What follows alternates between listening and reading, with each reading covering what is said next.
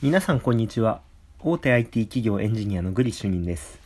このラジオでは皆さんの人生を豊かにするような効率的な仕事術マインド Tips などをお届けしております。今回も、えー、前回に引き続いて上司に直談判をして出世部署に移動した話というところの第3弾をお話ししたいと思います、えー、別部署で、えー、期待できることを上司に直談判したというところのお話になりますと。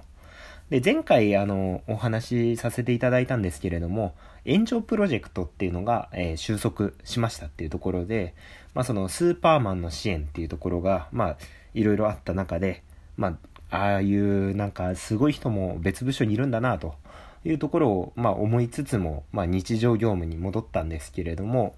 まあ、その、恩返しみたいなところですね。他の部署から、えー、自分の部署に、えー、まあ、支援が来ていたので、上司が、あの、その、支援してくれた、来ていた部署に対して、え逆に困ってるから支援来てくれと言われて、支援に行くっていうことになったんですね。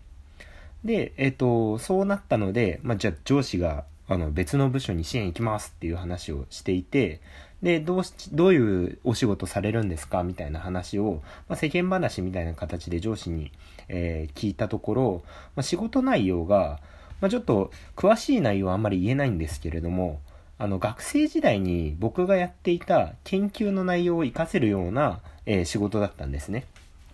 まあ、あの、言える範囲で言うと、まあ、生体認証とか、まあ、そういった、例えば指紋認証とか、あの、顔認証とかっていろいろ流行ってたりするじゃないですか。でそういったあの認証技術の関連の、えー、プロジェクトみたいなのが、えー、立ち上がるっていうところで、まあ、そこの支援に上司が行きますっていう話をしていましたと。で、えっと、今こういうことが困ってるんだよね、みたいな話をされて、で、その困ってる内容いろいろ聞くと、ああ、それって学生時代僕が研究してたこととか、あの、僕の知識を使えば結構なんか役立てるんじゃないのかなっていうのと、あとは、まあちょっとここはずる賢いところはあるんですけれども、あの、僕がすごいと思った人がいた部署に支援に行くって言っていたので、これ結構チャンスなんじゃないかなって思ったわけです。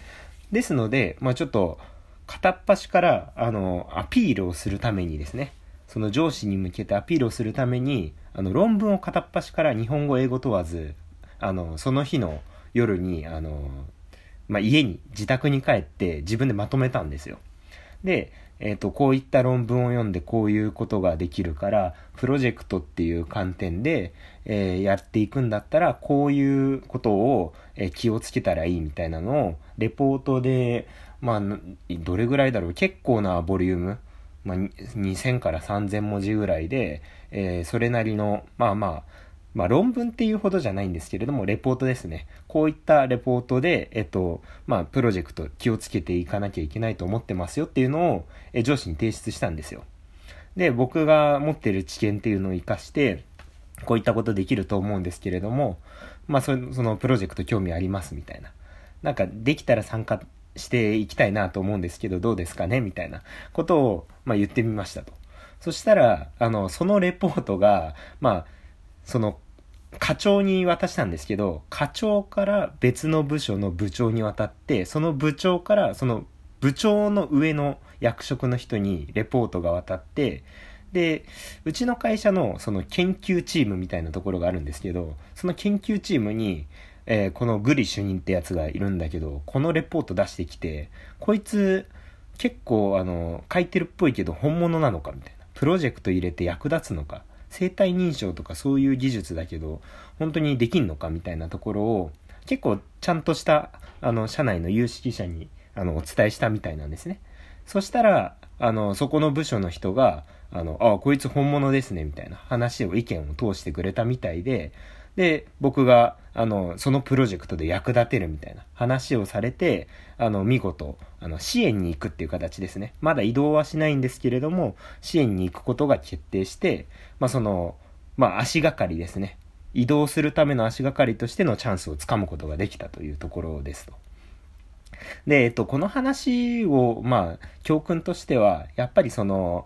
僕としては、レポートを出すっていうところをしなかったら結局チャンスつかむことができてなくて、で、やっぱりその、自分が活躍できるチャンスだなって思った時に、まあ、でもやってみたいけど、まあでも別部署の話だからできないんだろうなって終わってしまっていたら何も始まらなかったんですけれども、そこで、まあレポートを作って上司にアピールしてやりたいですって言ったことがきっかけで、実際に、あの、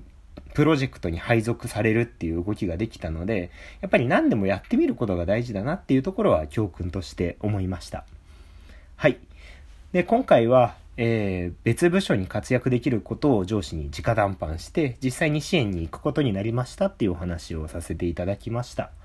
このラジオを聞いた感想やコメント、レターなどをいただけると嬉しいです。また、えー、少しでも気に入っていただけたら、えー、Twitter も合わせてフォローいただけると嬉しいですと。で、あと、まあ、2回ぐらいで、まあ、この辺のお話をまとめていきたいかなと思っているので、まあ、続きが気になる方は、えぜひフォローなどをしていただいた上で、あの、聞いていただけると、あの、本当に嬉しいのでよろしくお願いします。はい。それでは今回はこれで以上となります。またね